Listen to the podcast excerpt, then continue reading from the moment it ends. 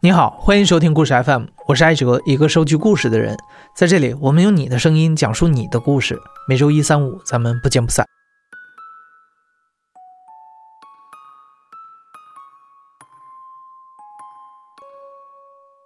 我们大部分人可能从出生起，父母就给我们取好的名字。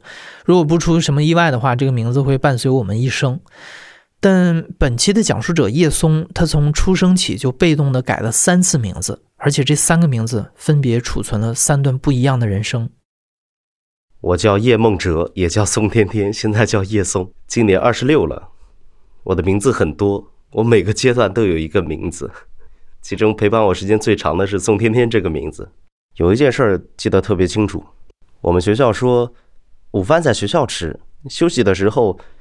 我的同学从外面走廊玩完了以后回来，跑到我身边说：“说外面有一个人，我觉得特别像你妈妈，你要不你要不然出去看一下，你看她是不是你妈妈？”跑过去找我妈了，然后我妈拎着饭，太阳很大，拎着饭在学校门口踩着凉拖鞋。她说她在学校门口等了我好长时间，等了有几个小时吧，一两个小时。说说这些的时候，我就看到她，看到她的脚。我看到她脚上的老茧，那时候我就觉得妈妈很爱我。这么久以来，我唯一有记忆的，我只能记得他这一点对我特别好。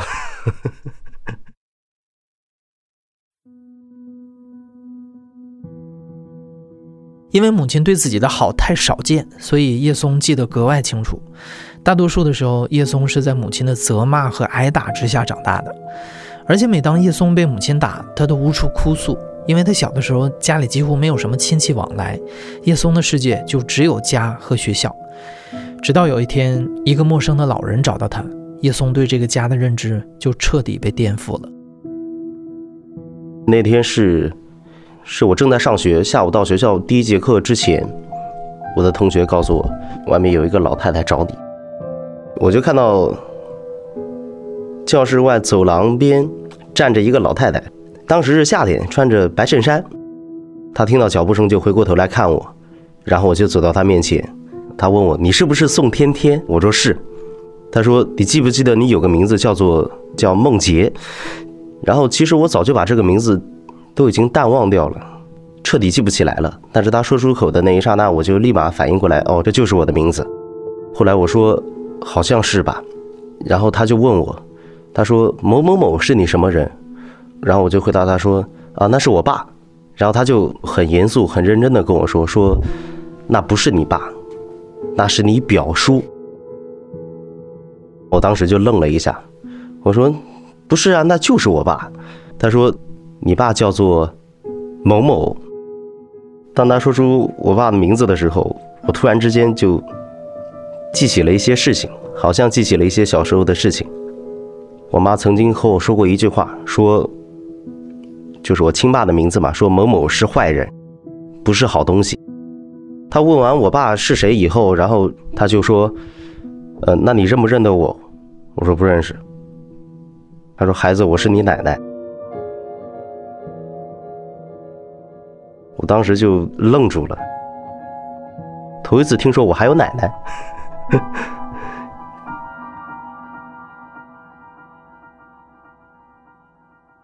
我不知道该怎么办，脑子一片空白。我奶奶当时说的话我也听不进去，在那絮絮叨叨的和我说，然后一边说，一边情绪慢慢的失控，然后慢慢的流眼泪，然后大哭。据我奶奶所说的，在我刚生下来的时候，我妈就带着我跑了，我妈就和我后爸，并且把家里所有值钱的东西全都给带跑了，跑到外地去。然后我爸就一直找我。每当我爸快要找到我的时候，他就带着我走了。反正隔不了多久，爸就换一个地方，一两年这样就要换一个地方。他经常换地方，所以我小学念过很多，念过很多学校，六年好像念过四五个学校吧。快要说完的时候，从兜里掏了一百块钱塞到我手里，说：“孩子，嗯，这钱你拿着去。”买点吃的吧，或者买点你喜欢玩的吧。我说不要不要不要，他就直接把钱塞到我塞到我口袋里，然后转身就走了。也是听了奶奶的讲述，叶松才知道自己在四岁以前叫叶梦哲，被母亲带走之后才改成了宋天天。奶奶的出现打破了原本的平静。我奶奶找到我之后，我奶奶能沉得住性子，但是我小姑沉不住性子。她知道我在哪了，她就直接过来找我，过来敲我家门。敲我家门是我去开的门，我透过。正常平房的大铁门不都是会留一扇小窗吗？然后他问我：“你是不是谁谁谁？”我说：“是啊。”他说：“我是你小姑，我过来看你。”我在那说了半天，我说：“我不知道我有小姑啊，你是谁呀？我不认识啊。”我妈在屋里面发现情况不对劲儿，然后他就出来一看，哎呀，发现仇人了，发现仇人了，就把门打开，然后他们就打了起来。怨恨很深，只要见到面肯定会打架。这也是根据我奶奶的描述，我慢慢的有了一点这样的记忆。我妈妈和我后爸在一个菜市场里面卖鱼，我姑姑吧，还有我爸找到了我，找到了我想把我带走，双方就打起来了。我妈被姑姑吧拿板凳在头上开了一道口子。在我小的时候，我妈妈还和我还会把头发撩开和我说说，你看这道疤。是你爸那帮人给我留下的，他们就不是好东西。每个人说的都是自己觉得受的受了委屈的地方，到底真实发生了什么，我是实在是不清楚。我奶奶说，在我妈妈刚过门的时候，就一直对她不好，有的时候甚至会打她，也不尊重其他人。在我奶奶的眼里，我妈妈是一个目中无人的人，有任何不顺心的地方，她就可能。会骂的比较难听啊，或者说动手动脚的，动手打人之类的，这是我奶奶的说法。然后后来像这样说了几年以后，我也不知道是怎么回事反正那些事儿我后来都忘记了。我对这对这方面一点兴趣都没有。他们的事儿已经对我造成痛苦了，我也不想再了解清楚，然后再给自己施加施加一层精神方面的压力吧。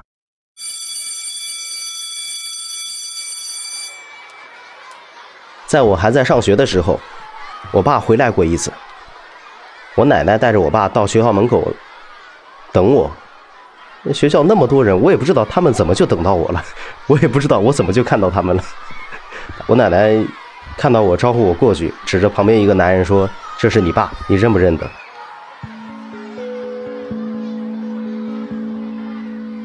我第一眼看到我爸，肚子大大的，没有高，比我矮那么一点儿。秃头，但是眉清目秀的。看到我爸的印象就是，这人长得好奇怪，和我正常见到的那些秃头大汉完全不一样。我居然会看到一个长得比较清秀的，然后挺着啤酒肚的秃头中年男人，像电视剧里面演的那些十来年、二十来年没有见到自己的爸爸，然后突然见到面，哎呀，哭的那叫一个惨，那叫一个伤心，这基本都是不可能的事儿。反正我是。我是十来年我才见到我爸。我见到我爸的时候，我心里毫无波澜，我的心里面对他是真的没有感觉，一点感觉都没有。我就觉得他是一个陌生人，仅此而已。我爸走到我身边说：“我带你去吃点东西吧。”他和我说话，我就随便应答着呗。他问我多高了，我说我多高多高了。他问我多重，我说我多重多重。他问我现在在哪个班，我说在哪个班，在哪个班，没了，很生硬。我爸妈离婚之后，我妈跟着跟着我后爸跑了，尤其是还是我亲爸的表兄弟，所以我亲爸就更加承受不住这个打击。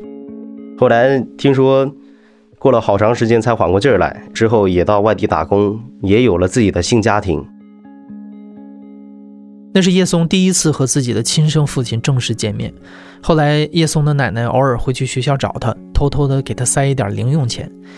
叶松把这件事藏了起来，没有和任何人说。回到家，一切还是照旧。我比较怕我妈，因为我妈经常揍我，害怕不敢和她说，然后就一直藏着，一直没有和她说。后来。自打我妹妹生下来以后，我妈还有我后爸对我就是越来越冷漠，也不太关心我了。毕竟他们有了自己亲生的孩子，我毕竟算是个外星人。包括之前一直都叫我的名字，后来慢慢慢慢叫我名字叫的也少了，都是以骂人的字眼代替我的名字。比如说说个相对来说文明一点的啊，直接指着我狗日的过来，就类似于这样吧。因为这些我就很不想回家，我特别不想回家。我不想回家怎么办呢？我就和我的最好的朋友一块儿回家，然后我先到他家，然后我自己再慢慢悠悠骑着自行车晃回去。反正就延长时间呗，尽量晚一点到家呗。我记得上初三的时候，不知道因为什么事我和我妈又吵了一架。那回吵架，我现在都已经想不起来是因为什么吵，但是我直到现在想起来这件事儿，想起和他吵的这次架，我的我的心里面到现在都还生气。后来这次架吵过了以后，我就在心里面暗暗发誓，我说我在这个家里面我再也不要说话了。然后我就真的在家里面没有说过话。那时候我记得我是十四岁，然后一直到十六岁我都没有说过话。他叫我，我也不答应。他叫我叫不动了，跑到我这屋拽我，我就看他一眼，然后该做什么还做什么。然后我也没有再叫过他们爸爸妈妈。每天上学在外面的时候，和同学还是比较开心的，但是到家里面，情绪立马就跌落到谷底。十来岁以后，一直到十六岁之间，我唯一的消遣方式就是，有的时候星期六、星期天会去偷着上网，去网吧打游戏；更多的时候就是，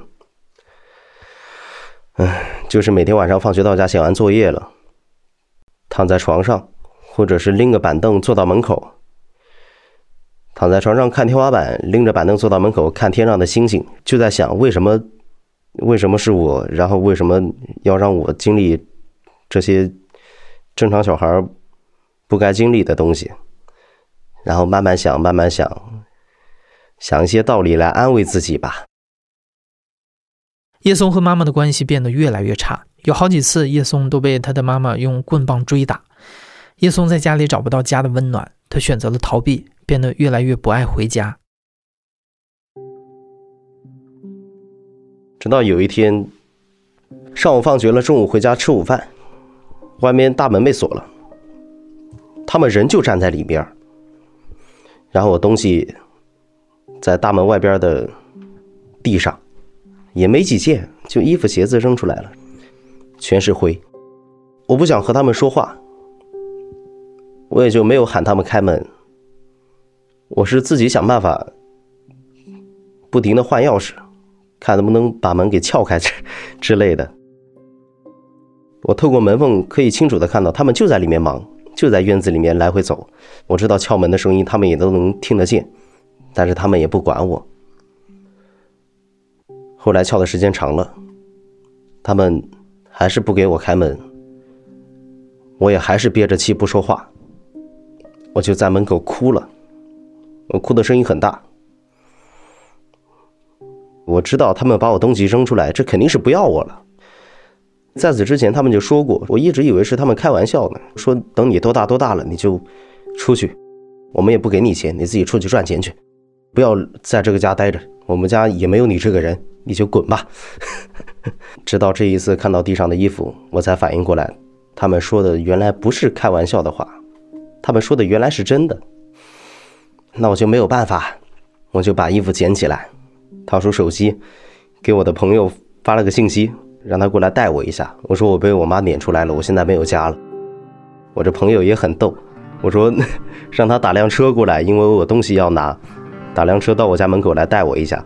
结果他骑个自行车就过来了，还是那种公路自行车，就是后面没有坐的，后面没有坐，前面没有框，他就这样一只手推着自行车走到了我的面前，很拽很酷的和我说：“你怎么了？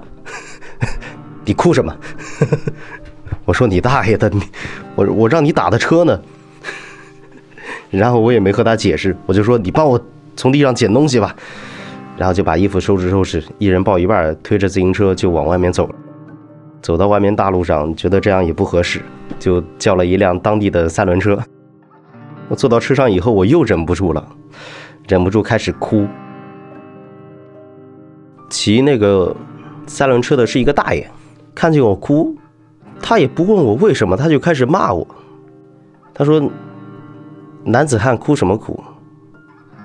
不像个男人，没有出息。”对于当时的我来说，我听到这些话，我心里真的不是滋味我想和他吵，但是我懒得吵，我没有力气吵，我只想哭。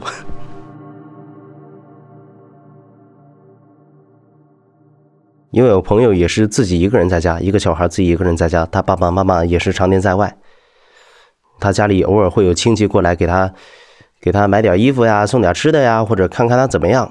所以我在他家住了两三天，我觉得住在他家也不是办法，我就想办法找到了我奶奶。我记得她的电话号码，因为我怕写在纸上的话会被我妈发现，我就把它背下来了。我背得很熟。然后那天我放学以后。我就走到学校外面，找了一家小卖部，公共电话，电话打过去，我也没有叫他奶奶。我说我想去你家住，行不行？他问我怎么了，我也没有说。然后见到面以后，我才和他说起这些。我说我被我妈撵出去了，赶出去了。我说我现在没有地方住，我想到你家住，可以吗？我奶奶特别激动，她说：“反正就求之不得吧。”这类这一类的话，然后说着说着又哭了。她是又心疼又开心吧？心疼的是我被撵出来了，开心的是她终于找到她的大孙子了，她的大孙子也终于可以回家了。因为我们家是三代单传，到我这一代就我一个独苗，所以就特别的疼我。然后很巧的是，我的小姑当时就住在住在学校对面。然后就很顺其自然的就搬到他家去住了。被我妈撵出来以后，我就我上课就更加的听不进话了。我逃课也就更加的频繁。有一次我在上课的时候玩手机，被老师抓住了。老师让我到办公室，让我把手机上交。我憋着气呢，我说不交，就不给。他说：“你这样你在学校你做什么呀？”你要不然别来上学了。我说：“好的，那我退学吧。”我也不知道怎么回事，就鬼使神差的就答应了一句。他让我自己写，说你写个退学证明吧，写个休学证明吧。我说这玩意儿怎么写啊？他说：“你都上到高二了，你这么大人了，你连个退学证明你都不会写吗？”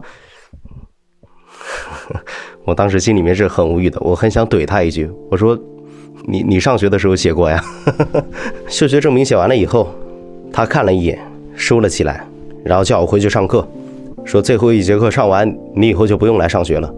我说好，我就拿着手机回去上课了。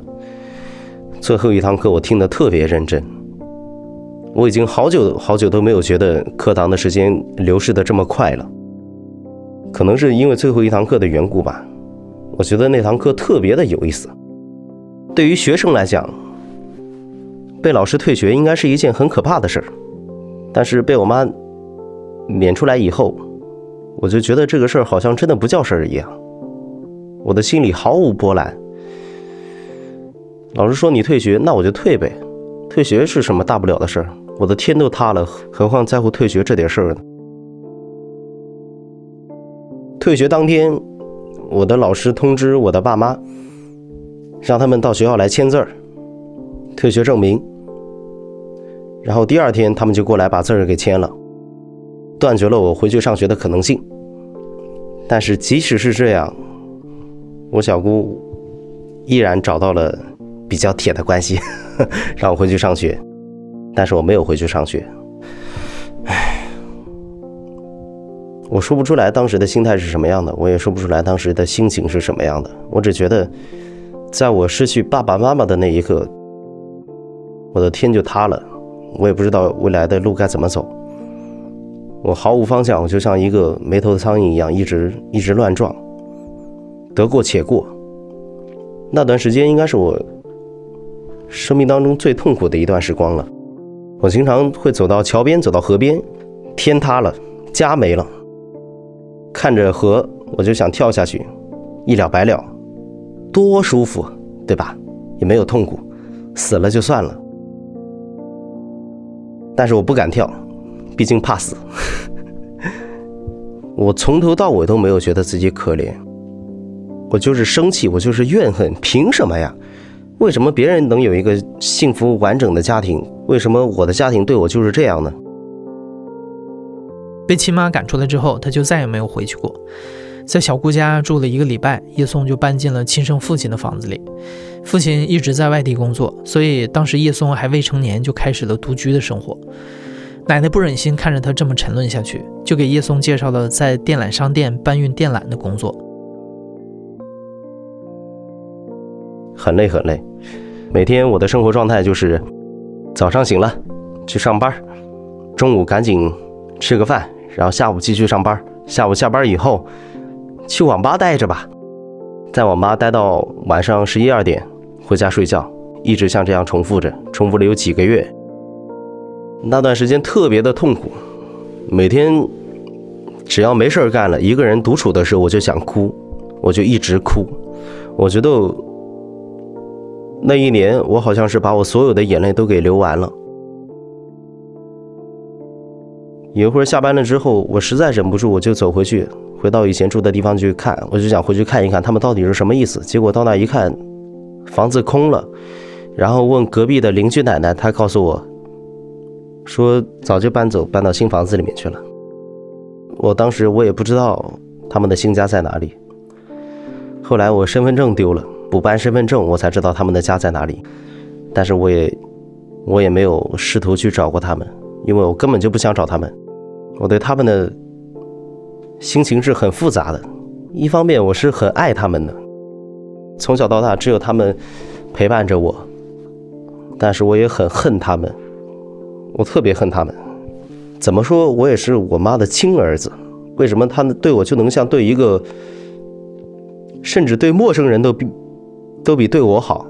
这方面我很不能理解。像这样过了三四个月，我就遇到了。我我现在特别后悔遇到的人，那时候我们都是非主流呀，杀马特的造型。他有很厚的一层刘海，戴个眼镜儿，也不爱笑，也不爱说话，就坐在我旁边闷头玩手机。他喜欢把校服穿得松松垮垮的。有一次翻 QQ 空间，他发了一张他的自拍，然后我在下面评论了一句，说这么漂亮，做我女朋友吧，就开玩笑的话。然后他在下面也回复。慢慢的聊起来，我想着要不然谈个恋爱吧，从来没有谈过恋爱，我想试一下谈恋爱是一种是一种什么样的感觉。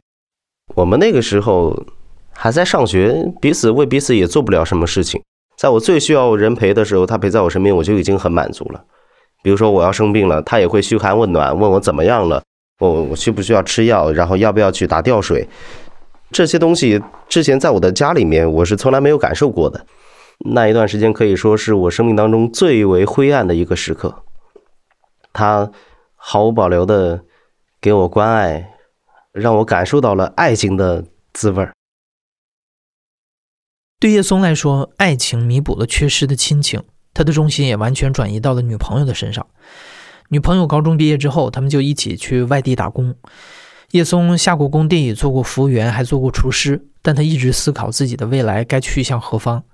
后来在朋友的介绍下，叶松回到了老家，开始学习婚礼主持。有了努力的方向，下一步就是告别过去。叶松在家人的帮助之下，去派出所把宋天天改成了叶松，决定以新的身份开始新的生活。可就在他和女朋友一起憧憬未来的时候，变故又一次发生了。我万万没想到，在我即将能出道主持的时候，他放弃了我。他原来有一个同学。同学是男同学，买了车，相比之下，他又觉得我是个废物。他那个同学经常会找他出去玩然后一开始玩还正常，后来他就经常晚上不回家，我打电话他也不接，接了以后问我问他他在哪儿，他说他在自己家，在老家。我也不能说什么，我知道我头顶发绿，但是我没有办法，我确实算是个废人，我只能眼睁睁的看着他。离我而去，然后后来终于有一天，他实在忍不了了，我也实在忍不了了，我就和他说：“我们去吃个饭吧。”我们到了一家我们常去的小饭店，点了几个菜。我叫了一个我的朋友，心平气和的聊分手。我说这样吧，分手这个事儿我也不知道该怎么办，到最后还是听你的。你说分手咱就分手，但是你一定要想清楚，想清楚谁才是真正的对你好。你想好了之后再回来找我，还想和我在一块儿，你就直接回来。你要是决定分手，你就直接过来收拾行李吧。过了有四五天，一个礼拜左右，说过来收拾东西，然后他就拎着箱子过来了。打开门以后，我们还是像热恋的时候一样，有说有笑。箱子拎下楼去，送到小区门口。车到了以后，他开始哭了，拖着箱子，他舍不得走。我说：“你快去吧，一会儿司机师傅该等急了。”坐上车以后，把车窗摇下来，一直看着我，一直哭。我到那一刻的时候，我实在是。没有办法再忍得了了，我立马转过头，背着他，然后就向前走。我不敢回头看他。我们家离火车站很近，我就走到了火车站。火车站门口有一片小公园，我坐在小公园里面，哭了整整一个下午。中午的时候我送他离开，太阳下山了，我也哭完了，然后就回家了。我是很无奈的，他是有的选的，也就是因为这样的一次分手，所以我对钱特别的看重。在此之前，我一直都是一个很大方的人，哪怕是我手里没有钱，哪怕花光了我也无所谓。但是现在不一样了，我发现我变得节俭了，我舍不得钱了。他刚走，我就已经出来赚钱了。他愣是没熬住最后两个月，确实对他很失望，但是没有绝望，因为我太爱他了，没有他不行，他比我的命更加重要，更加珍贵。叶松一边努力工作，一边期待着有一天女朋友能回来。一年半以后，叶松终于等到了女朋友，他们复合了。去年他们开始谈婚论嫁，但是叶松发现女友好像变得不一样了。他回来之后就已经变了，他已经不是我当初认识的那个他了。包括最近和他提到关于订婚、结婚这一块的时候，我才发现我们的三观已经不吻合了。那天就是和他微信聊关于那个订婚的见面礼啊，还有三金这一块，我们这儿不多，我们这儿很少，我们这就四万块钱左右。把这个价格范围告诉他，他嫌少。我说那你想要多少呀？他或者说我妈说十万。我说可以给你适当的加，但是不能超出这个范围。又说了两句，他就和我来了一句：“我我现在只谈钱不谈感情。”我就和他说出了周星驰的至理名言。我以为凭借我们的关系多多少少可以谈一些感情，没想到到头来，却还是一场交易。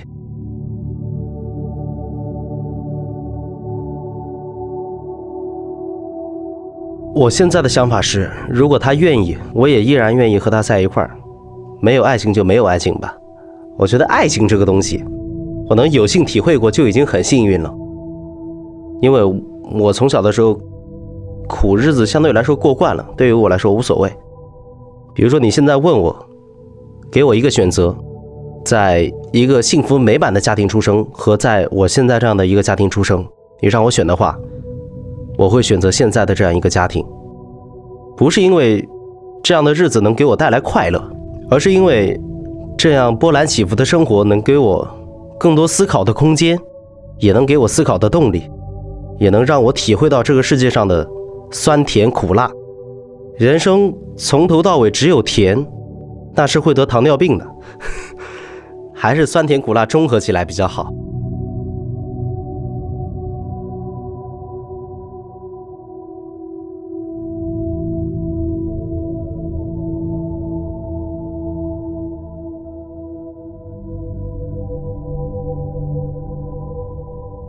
和曾经的宋天天告别之后，叶松似乎进入了另一个人生。他对身边的人也更容易谅解。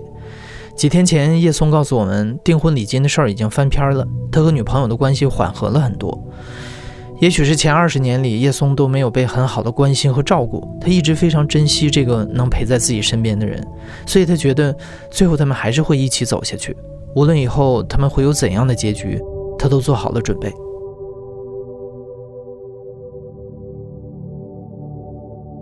你现在正在收听的是《亲历者自述》的声音节目《故事 FM》，我是主播艾哲。本期节目由马达制作，声音设计孙泽宇。感谢你的收听，咱们下期再见。